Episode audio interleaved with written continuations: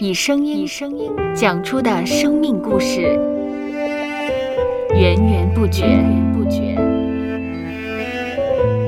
收播客，有播客故事的声音。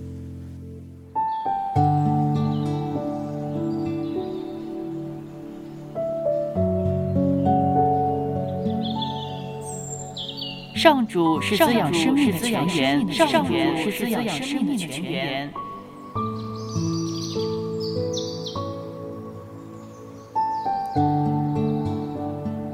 只要我们每日听一听丰富的天粮，灵命就会饱足健壮，永远不可。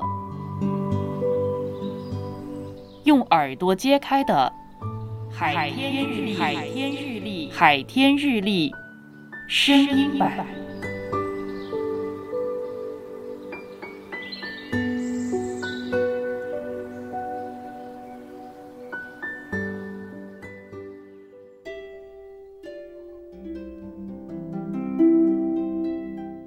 诗篇一百二十八篇三到四节：你妻子在你的内室，好像多结果子的葡萄树；你儿女围绕你的桌子，好像橄榄栽子。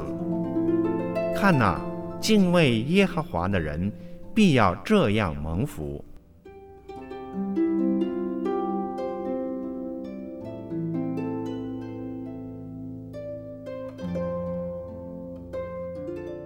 当我们在欢庆圣诞之时，也不要忘记圣婴的小生命曾经面临严重的威胁。约瑟和玛利亚为了保护他，唯有逃往埃及。这个小家庭竭尽所能保护孩子，也尽父母的责任抚育圣婴，直到耶稣最终长大成人，展开传道的生涯。这一对夫妇和这个家庭告诉我们，家庭是社会的基本单元。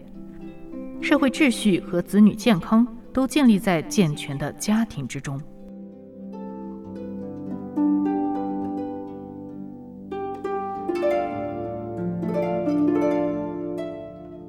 接下来，我们一起默想诗篇一百二十八篇三到四节：你妻子在你的内室，好像多结果子的葡萄树。你儿女围绕你的桌子，好像橄榄栽子。看哪，敬畏耶和华的人，必要这样蒙福。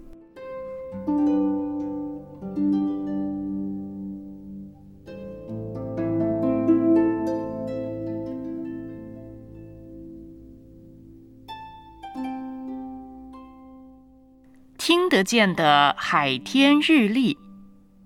感谢海天书楼授权使用二零二二年海天日历。